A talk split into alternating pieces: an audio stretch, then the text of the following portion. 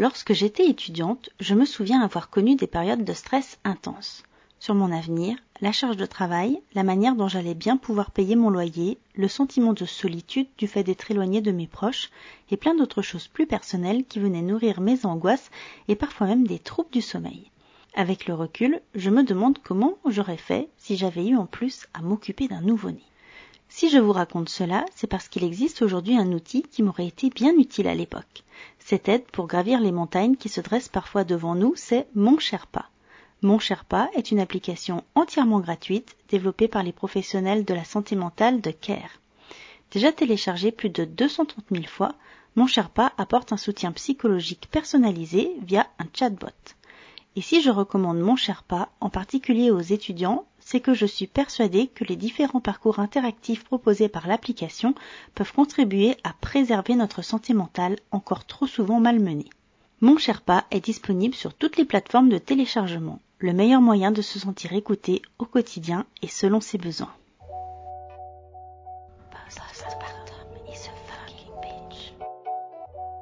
Connaissais pas d'autres mamans étudiantes, euh, je connaissais pas d'autres parents étudiants, et du coup je me sentais super seule. Et tu sens que tu rentres pas dans les codes, quoi. T'as fait les choses un peu différemment, et euh, et c'est bizarre. Je pense que c'est pas, c'est juste pas intégré dans les mentalités que bah oui, ça peut arriver, et ça arrive, et il y a des gens qui ont des enfants et qui font des études, et même des gens jeunes. Bienvenue dans le quatrième trimestre, saison 2. Pour ce 30e épisode, je vous emmène sur les bancs de l'université. Pas pour un cours théorique, mais pour rencontrer des étudiants parents. Vous le savez, que ce soit à travers le compte Instagram du quatrième trimestre, la revue, le livre et aussi le podcast, il me paraît important de rendre visible toutes les réalités de la parentalité. Et celle des quelques 110 000 étudiants qui ont au moins un enfant est parfois rendue compliquée par le système universitaire français. 110 000, cela correspond à 4,5% de la population étudiante selon l'Observatoire de la vie étudiante qui réalise l'une des rares études sur le sujet. C'est loin d'être anodin lorsqu'on sait que, toujours selon la même étude, près de la moitié des étudiants avec enfants se déclarent peu ou moyennement intégrés à la vie de leur établissement. Et on imagine que leur quotidien, qu'ils soient en formation initiale ou reprise d'études, est jonché de difficultés pour assurer à la fois leur rôle de parent et la réussite de leur cursus. C'est ce qui m'a paru important de mettre en lumière à travers les histoires de deux mamans étudiantes. Anaïs a 39 ans, Anna 26. Anaïs a fait des études longues jusqu'à passer un doctorat avant de trouver un poste dans le milieu universitaire à l'accompagnement des étudiants en difficultés sociales, économiques ou psychiques. Un travail dont elle a démissionné en septembre 2020 pour reprendre ses études. De son côté, Anna a décroché un premier master avant d'enchaîner sur un deuxième en 2018. Deux étudiantes au parcours différent donc, mais qui sont reliées par la maternité et ses difficultés dans le milieu universitaire. Et il n'a pas fallu longtemps pour Anaïs, maman d'une fille de bientôt 3 ans, pour se rendre compte des difficultés liées à son choix de reprise d'études. C'est pas identifié en tant que, que parent. C'est-à-dire qu'au moment où tu fais tes inscriptions à la fac, il y a nulle part une case où c'est marqué avez-vous ou pas des enfants? C'est comme si c'était un sujet qui n'existe pas, parce que même des étudiants plus jeunes, même qui sont en formation initiale, ça existe. Il y, a des parents, il y a des mamans, il y a des pères. Et là, donc non, donc en fait, t'es pas identifié. Et ensuite, ça veut dire qu'en fait, qu'au moment où tu fais tes inscriptions pédagogiques et qu'on te propose un choix de cours, euh, bah, tu as le même choix sur les mêmes horaires potentiellement qui sont pas compatibles avec ta vie de parent. Euh, voilà, et, et, les moments où tu dois récupérer ton enfant qui est en crèche ou à l'école ou voilà. Donc ça, c'est un peu ce jonglage, il est un peu compliqué et c'est pas du tout rien n'est adapté pour euh, pour pour ça quoi. C'est à l'université vraiment c'est c'est comme si ça n'existait pas. Les parents n'existent pas. C'est presque un déni, c'est-à-dire que il y a, y a vraiment une non-existence. La parentalité n'existe pas. Mmh. Enfin, moi, je l'ai vraiment ressenti comme ça. Ça, je pensais pas que ça allait être aussi fort. C'est, enfin, le ressentir vraiment, avoir un impact aussi important sur mon organisation de vie à moi parce que il y a des cours par exemple qui m'ont été imposés le soir de 17h30 à 20h30 au premier semestre, je n'ai pas pu y aller du semestre. Donc ça veut dire que c'est c'est une UE potentiellement que tu valides pas. Ça veut dire que soit tu la redoubles et donc tu redoubles une année juste pour une UE de, en plus c'est une UE optionnelle. Soit euh, ben voilà, euh, tu essayes de récupérer les cours mais c'est compliqué et puis tu essayes de passer le partiel tant bien que mal en sachant que voilà, tu fais un espèce de truc à minima. Et ça, c'est pas, pour moi, c'est pas, c'est pas satisfaisant, quoi. Tombée enceinte juste avant d'entrer dans son deuxième master, Anna a accouché en avril 2019 d'un petit garçon. Elle explique ce choix. Je me dis ah non mais moi je vais je vais euh, voyager, je vais faire plein de trucs, euh, puis on verra plus tard les enfants et tout. Puis bah j'ai rencontré mon chéri. et puis euh, et puis en fait ça a été une évidence qu'on avait envie d'un enfant tout de suite quoi. Donc on a longuement discuté bien sûr parce que lui il travaillait donc on avait quand même un salaire pour nous soutenir. Et puis on habite dans un appartement qui appartient à ses grands-parents donc on paye pas de loyer. Donc c'était mm. des choses qui rentraient dans la balance. et ouais, on s'est juste dit bah en fait on s'aime tellement qu'on a envie de continuer à partager cet amour et c'est un peu gnangnan mais voilà, on a on a décidé de que j'arrête la pilule et en fait je suis tombée enceinte un mois après. Ça a été super rapide et, et du coup ouais, on a été très surpris. On a mis un peu de temps à réaliser, mais bon, on l'a accepté. On en a discuté avec les sages-femmes à la maternité, tout ça, qui nous ont bien accompagnés. Et, euh, puis bah voilà, on a revu nos plans. et j'en ai rapidement parlé avec ma directrice de mémoire pour lui dire bah voilà, je vais accoucher au mois d'avril si tout se passe bien, donc euh, bah je pourrais pas trop. Enfin voilà, va falloir qu'on s'adapte. S'adapter, c'est le maître mot pour Anna, qui n'a pas eu de crainte quand on fait assumer son double rôle de maman et étudiante. Moi, je me voyais très bien avoir un enfant et continuer d'avoir mes cours. Vu qu'on payait pas, enfin, on paye pas le loyer, c'est vrai qu'on se disait bon bah ça va aller, on, va tenir, on va tenir le coup. Moi, je prendrai un petit job. Enfin voilà, j'ai, je faisais du babysitting quand j'étais enceinte, donc ça ramenait un petit peu de soi à la maison. Donc euh, voilà, on s'est pas trop, on s'est pas trop inquiété en fait sur le, le parcours. Mais non, ça a pas trop chamboulé. Ça a été plus de l'adaptation en fait. Enfin, vraiment d'adapter ses plans. De euh, voilà, j'allais pas valider tous mes cours euh, l'année où j'ai accouché, c'était évident. Euh, j'ai réussi donc à finir mon mémoire avant d'accoucher, mais par contre, j'avais pas pu valider tous mes cours du hmm. deuxième semestre. Donc, je les ai validés l'année suivante. J'ai été acceptée en, en M2 en à Jacques, donc c'est validé en gros sous condition de valider les cours du, de l'année précédente. Et donc du coup, euh, en septembre 2019, bah, de septembre à décembre 2019, j'avais mes cours et puis il fallait que je finisse euh, mes dossiers euh, de l'année précédente. Du travail, beaucoup de travail donc, et une double charge mentale à assumer selon Anaïs. Tu as ton organisation de parents, euh, et de vie domestique. Et puis, tu as ton organisation d'étudiants qui souvent ne coïncident pas. Donc, il faut arriver à les faire euh, fonctionner ensemble. Et ça, c'est pas facile, quoi. Je fais beaucoup de choses à minima. Et ça, c'est un peu euh, frustrant pour moi parce que il y a des choses sur lesquelles je j'ai pas le temps d'approfondir. Parce que mon choix, ça a été de m'occuper de ma fille, de garder le mercredi pour passer du temps avec elle. De, je peux pas travailler le soir, je peux pas retravailler parce que je fatigue et que j'ai j'ai juste pas la capacité physique pour m'y remettre le soir. Donc il y a forcément sur une journée, quand tu as 17h30, tu vas chercher ton enfant. Bon bah voilà, c'est terminé. Ensuite, tu sais que tu as ton enfant jusqu'à ce qu'il se couche et le soir après tu vas te coucher parce que toi-même t'es mort en fait. C'est pas c'est plus possible. Donc en fait, le temps d'étude réel, il est assez restreint. Et euh, donc moi j'ai tout misé sur ce temps où il est restreint, c'est-à-dire que je, je, je, je, bourre un peu le, la journée. Euh, J'essaye d'avancer le plus possible sur les cours. Des fois j'enchaînais euh, parce que certains cours étaient en visio différé, donc ça me permettait d'organiser un peu ma journée. J'étais pas obligée d'être en présentiel tout le temps sur certains cours magistraux, et donc je, je, je mettais tout en, en bouchon quoi. Ça faisait des journées bouchons. Et, euh, et, et voilà. Mais, mais par contre il y a des choses, des c'est plus sur l'approfondissement des connaissances où là, c'est plus frustrant parce que je vais pas avoir le temps forcément.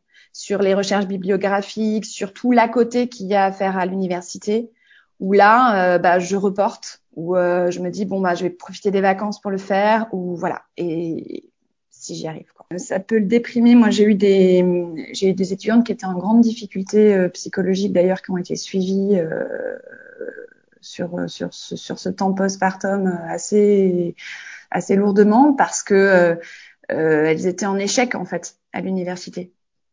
Euh, elles avaient décidé de garder leur leur bébé, c'était un choix, hein, et voilà parce qu'elles elles avaient envie de cet enfant et tout ça. mais forcément, le fait que la l'effort intellectuel plus la présence requise pour les cours, plus le non-aménagement des scolarités ou des temps euh, de cours ou des temps d'examen. Enfin voilà, il y a plein de choses. Euh, tout ça mis bout à bout fait que certaines personnes peuvent craquer et ou arrêter carrément leurs études ou les reporter.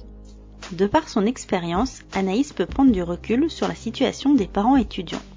Et au jeu de la comparaison, elle affirme sans hésiter qu'il est plus facile d'être salarié à l'arrivée d'un nouveau-né. J'étais en CDI, euh, j'avais des congés, euh, euh, voilà, bon, j'avais j'avais une chef à, qui il fallait que je rende des comptes, mais c'était euh, il y avait un cadre en fait juridique qui te permettait de prendre des congés quand un, quand ton enfant est malade, tu prends tu poses un congé, euh, t'as tes t'as tes vacances, euh, voilà. Là, c'est bah, c'est du jour au lendemain et, et moi j'ai pas de relais, j'ai pas de famille en fait là où j'habite, donc je peux pas euh, donner ma fille une, le temps de mon cours à, à, à la grand-mère ou ou à ma belle-sœur, enfin c'est compliqué. Donc, euh, comme j'ai jamais de relais, et en plus mon conjoint est intermittent du spectacle, donc lui, euh, bah, c'est pareil, il est pas salarié, donc il peut pas non plus prendre des jours, c'est compliqué. Et ben c'est toujours euh, au dernier moment. Au dernier moment, bah tu as un cours qui saute, quoi. T'as pas le choix. Enfin, voilà, ta fille est malade, faut que tu la gardes, et puis ben ton ton TD, bah t'y vas pas.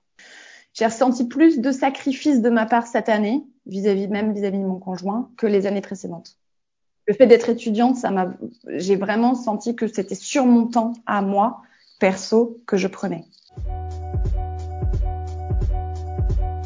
On l'aura compris, malgré toute la motivation de ces mamans, leur organisation peut rapidement être mise à mal par le système universitaire. Un cadre trop rigide qui n'intègre pas les besoins des parents étudiants. Anna a ressenti un grand sentiment d'incompréhension à l'annonce de sa grossesse. C'était un peu genre Ah, ah ok, Bon, bah d'accord, bah ok, comment on fait? Euh, Mais ils étaient surpris, enfin surtout elle, parce qu'il y avait surtout des, des profs femmes, mais euh, de ah ah oui, c'est possible, ok, bon, vraiment, euh, c'était la première fois qu'elle voyait une étudiante enceinte, quoi. Enfin, c'était, j'avais un peu cette impression-là. Au niveau des profs, ça a été, mais c'était plus au du point de vue des élèves en fait. Enfin, il y a eu pas mal de ah félicitations, enfin si c'était voulu le truc hyper euh, violent quoi. Enfin genre bah si, je suis encore enceinte et si je te le dis c'est qu'à un moment ou à un autre j'ai décidé que c'était voulu même si c'est que ce soit avant la conception ou après mais enfin c'était euh, assez violent ce genre de remarques et je me sentais vraiment euh, genre bah un peu un truc bizarre quoi.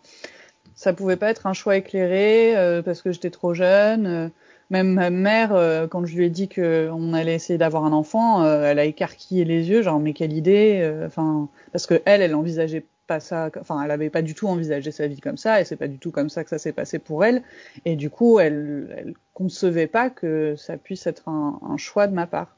Aujourd'hui, ça se passe super bien et elle est super heureuse d'être grand-mère, mais au début, elle a mis du temps à, à s'en, enfin, à l'accepter quoi. À l'université, Anna se souvient d'un moment particulièrement difficile à gérer pour elle. Je suis allée à la fac, bah justement, genre deux semaines avant mon accouchement, donc j'étais bien, bien, bien enceinte, et où là j'ai eu des regards, mais genre de travers, genre mais c'est quoi, comme si j'étais euh, habillée en clown ou je sais pas, enfin vraiment un truc bizarre quoi, qui avait rien à faire là. Euh. et là, ça a été assez violent, ouais. Je pouvais pas être étudiante, puis il y en a qui me vous voyaient du coup parce qu'ils pensaient que j'étais prof. Euh, enfin, je, je, je correspondais pas au cadre, quoi. Enfin, je rentrais pas dans les cases. Et, euh, et c'était ouais, c'était un peu difficile à ces moments-là. Ce regard de la part des professeurs et autres étudiants, Anaïs l'a ressenti aussi. Elle avait d'ailleurs déjà dû se battre pour d'autres mamans étudiantes dans son précédent emploi. Elle est allée supplier certains profs de me ménager parce que euh, bah, l'étudiante, euh, elle a été euh, elle avait un trajet long, par exemple, elle était en, elle était en fin de grossesse, elle avait des difficultés physiques, euh, ou alors, bah voilà, elle allait accoucher, donc il y a les, enfin, certains cours qu'elle allait rater pendant un certain nombre de temps, euh, euh peut-être faire un, une demande de report de son année, enfin voilà. Et ça, c'est vraiment, euh, ça, ça, a été, ça a été compliqué, et ça a demandé beaucoup de temps et de le, de mise en place, même psychologique, que les gens comprennent que euh, ça existe. Quoi. C'est vraiment, encore une fois, je pense que c'est très invisibilisé. Si elle s'est sentie plutôt soutenue par ses amis de promo, notamment pour avoir les cours qu'elle ratait, Anna donne un exemple de ce long chemin de croix pour que sa situation spécifique soit reconnue. Ça a été tout un parcours du combattant. je suis allée voir l'assistante sociale qui m'a dit bah faites ce que vous pouvez, euh, vous forcez pas à aller en cours. Euh, oui, c'est déjà ce que je fais, donc merci. Et puis elle m'a dit par contre, moi je suis pas complètement rattachée à la fac, donc je peux pas trop vous aider euh, pour s'il y a des, dérogations, des choses comme ça. Et elle m'a dit par contre allez voir la médecine préventive, donc je suis allée voir la médecine préventive, je suis allée voir l'infirmière, qui m'a dit ah bah non, il n'y a pas de dérogation parce que votre grossesse, elle se passe bien, donc c'est pas une pathologie et c'est pas un handicap, donc euh, on peut rien faire pour vous. bon, ok, super, merci. Euh, et donc en fait, je suis dans les mêmes conditions physiques et émotionnelles que tous mes camarades. C'est ça que vous êtes en train de me dire Il y avait rien de prévu en fait. Du coup, le seul truc que j'ai pu faire, c'est cette validation l'année suivante, qui est en fait quelque chose que n'importe quel étudiant peut faire si euh, il est salarié ou je sais pas quoi, ou s'il a eu un accident de vie ou je sais pas, et que du coup il se retrouve euh, à, à devoir euh, valider l'année suivante. Mais euh, c'est pas un truc spécifique quoi. Invisible, comme si être parent et étudiant n'était pas une situation réelle. C'est ce qui explique en partie sans doute pourquoi il y a moins de mamans et papas sur les bancs des universités françaises que dans d'autres pays. Cinq fois moins qu'en Suède par exemple. Au final, un sentiment de solitude s'est installé chez Anna. Je connaissais pas d'autres mamans étudiantes, euh, je connaissais pas d'autres parents étudiants, et du coup, je me sentais super seule. Et par cette, cette solitude, bah, j'ai senti ce, ce regard-là et ce jugement-là, même si c'était pas forcément toujours explicite et même si les, les personnes étaient tout à fait bienveillantes, mais tu sens que t'es pas, tu rentres pas dans les codes, quoi. Tu as fait les choses un peu différemment et euh, et c'est bizarre. Anaïs confirme cette impression de ne pas être dans la norme. Elle a son explication. Il y a une espèce de, de, cliché de euh, tu fais tes études et puis tu fais ta vie après. Donc les enfants, tu les fais pas au moment de tes études, tu les fais après. Euh, il y a une espèce de renversement, c'est-à-dire qu'avant, euh, sur nos, les, les, générations de nos parents, de nos grands-parents, on faisait des, des enfants assez jeunes. Et puis là, maintenant, on fait des enfants plus tard parce qu'on fait nos études. Et c'est rentrer un peu dans les mentalités, c'est-à-dire que tu fais des études, ensuite potentiellement tu te maries ou pas, ou potentiellement tu fais des enfants ou pas, mais c'est plutôt dans cette dans ce cheminement-là. Il y a un seul chemin. Et donc faire des enfants au moment où tu fais tes études, ah non, c'est pas concevable quoi. Il y a quelque chose qui fonctionne pas. C'est à côté du chemin euh, tracé quoi. Et donc on l'intègre pas. Je pense c'est pas, c'est juste pas intégré dans les mentalités que bah oui, ça peut arriver et ça arrive. Et il y a des gens qui ont des enfants et qui font des études, et même des gens jeunes. Alors, pour rendre tout cela visible, Anna a créé une page Facebook et un compte Instagram étudiants et parents. Son but initial était de pouvoir rencontrer d'autres mamans étudiantes.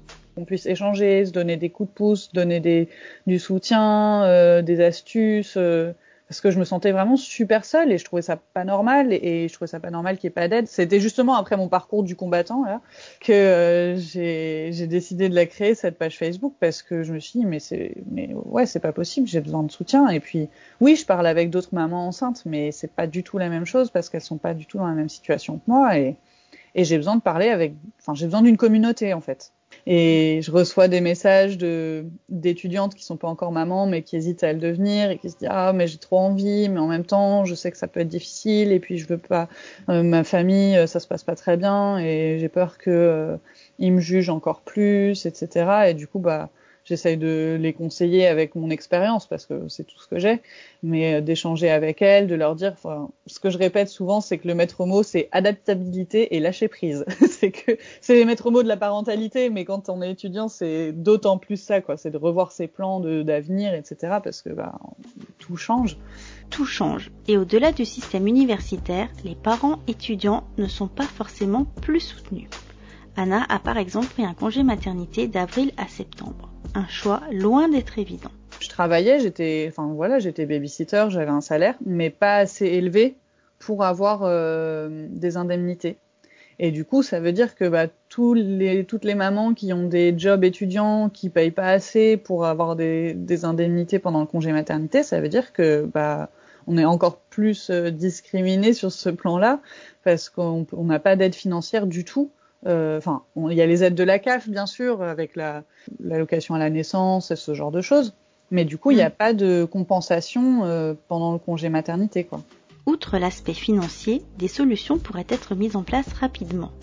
Parmi ces besoins, Anna évoque la problématique d'un vrai statut et la possibilité d'installer des crèches sur tous les campus. Ça existe le statut euh, étudiant salarié, qui fait qu'il y a une dispense d'assiduité et que tu peux juste rendre le dossier de, de fin de cours. T'as pas besoin d'être là à tous les cours. Et mmh. je me dis, mais en fait, genre juste ça, juste étendre le statut d'étudiant salarié à parents étudiants euh, pour qu'on puisse bénéficier de cette dispense d'assiduité, ben ça suffirait en fait parce que du coup on serait moins enfin j'aurais moins été dans le il faut absolument que j'aille en cours euh, il faut absolument que je, je rende mes dossiers etc enfin ouais d'avoir des adaptations euh, en termes de rendu de dossiers ce genre de choses de pouvoir les rendre en deuxième session par exemple. Et puis bah un autre truc que j'aurais beaucoup aimé avoir, ça aurait été une crèche sur le campus. Il y en a 11 qui existent en France. Alors que ça pourrait fonctionner, tu vois, des, des étudiants euh, qui ont le Bafa ou et qui ont envie de bosser entre les cours, euh, comme ceux qui bossent à la cafette, bah, ils iraient bosser à la crèche, et puis bah, les parents étudiants, et puis même tous les, les, les, salariés, tu vois, dans une université qui pourraient laisser leurs enfants euh, à la crèche, ce serait quand même super pratique. Je voyais, j'avais fait un, exposé justement là-dessus en comparaison un peu par rapport au Québec. Et au Québec, bah, tu as des chaises hautes dans les cantines, euh, tu as des salles pour tirer ton lait, tu as, euh, des crèches sur les campus. Enfin, c'est euh, tout est hyper adapté, quoi. Bon, moi j'ai eu de la chance, j'avais le, le, bureau de la gynéco de la, fac où je pouvais aller tirer mon lait. Euh, mais euh, mais c'est pas le cas. Enfin voilà, c'est pas le cas pour tout le monde. La question du statut est également centrale pour Anaïs. Elle s'explique. Il y a un état civil qui est demandé au moment des inscriptions on te demande un certain nombre de choses, ton adresse, ton téléphone, ton voilà, à quel, où tu as fait tes études. Je pense que la, la case avez-vous des enfants ou non, le fait qu'il y ait un statut de parent, ça pour moi c'est c'est juste déjà la première étape de d'identification de ces personnes-là. Ça permet et, et je pense qu'on serait on serait étonné en fait d'avoir des, des d'avoir des, des, des, statistiques derrière ça parce que c'est c'est vraiment je pense que c'est plus important que ce qu'on imagine c'est bête, hein, parce que c'est juste une petite coche. Avez-vous des parents, oui ou non? Tu coches. À partir du moment où tu coches oui, derrière, il peut se passer plein de choses. C'est-à-dire que tu peux avoir des cours, des aménagements d'horaire, par exemple, où on peut ne pas te proposer des certains cours qui sont le soir ou, le mercredi après-midi, ou voilà. On peut te réserver des créneaux aussi. Euh. tu vois, là, par exemple, à l'université, il y avait un, petit aménagement d'inscription, d'inscription, hein, même pas de d'horaire sur l'année, pour les parents euh, qui euh, ont trois enfants ou plus. Donc à partir du moment où trois enfants ou plus, tu as le droit, le droit d'avoir un petit aménagement, c'est-à-dire que tu as le droit de faire tes inscriptions pédagogiques, donc tes choix de cours, avant tout le monde. C'est le, le, seul petit truc qu'on t'autorise. Mais il faut avoir trois enfants au moins. Le chemin reste donc long à l'université avant que les parents aient une vraie place adaptée. Car il ne faut pas oublier qu'on parle ici de choix de vie de la part de mères et de pères qui veulent tout simplement se sentir épanouis. Et à entendre Anna, tout comme Anaïs, il y a une grande force qui se dégage chez ses parents étudiants. Moi, j'ai un bébé qui est allé une année en master, quoi. Quand j'ai senti le premier coup de pied euh, dans mon ventre en cours, c'était super bizarre parce que d'un seul coup, j'avais mes deux identités qui se fusionnaient. Alors qu'avant, c'était bon bah, je suis enceinte et je m'occupe de mon bébé quand je suis à la maison, puis quand je suis en cours, euh, voilà. Mais quand euh, il a commencé à se faire euh, entendre quand j'étais en cours, ça a été vraiment une espèce de fusion des deux identités de maman et, et de et d'étudiante. Et en fait, le moment où je me suis vraiment sentie super complète, c'était bon, à la naissance, quand je l'ai ressenti sur moi, mais aussi quand j'ai la première journée de cours et je suis rentrée à la maison et là il y avait mon bébé qui m'attendait et là j'ai fait bah ouais en fait c'est ça moi. Et c'était enfin évident. J'étais vraiment trop bien, quoi. C'était euh, toutes les pièces du puzzle qui se, qui sont complétées. Et euh, ouais, je suis vraiment contente d'avoir fait le choix que j'ai fait. Un immense merci à Anaïs et Anna d'avoir partagé leur expérience de maman étudiante. Si l'épisode vous a plu, vous pouvez mettre une bonne note 5 étoiles sur votre application de podcast préférée. Vous pouvez également venir m'en parler sur le compte Instagram le quatrième trimestre. Retrouvez également tous les autres épisodes sur vos plateformes de podcast préférées et puis sur le site internet www.lequatrièmetrimestre.com. À très bientôt!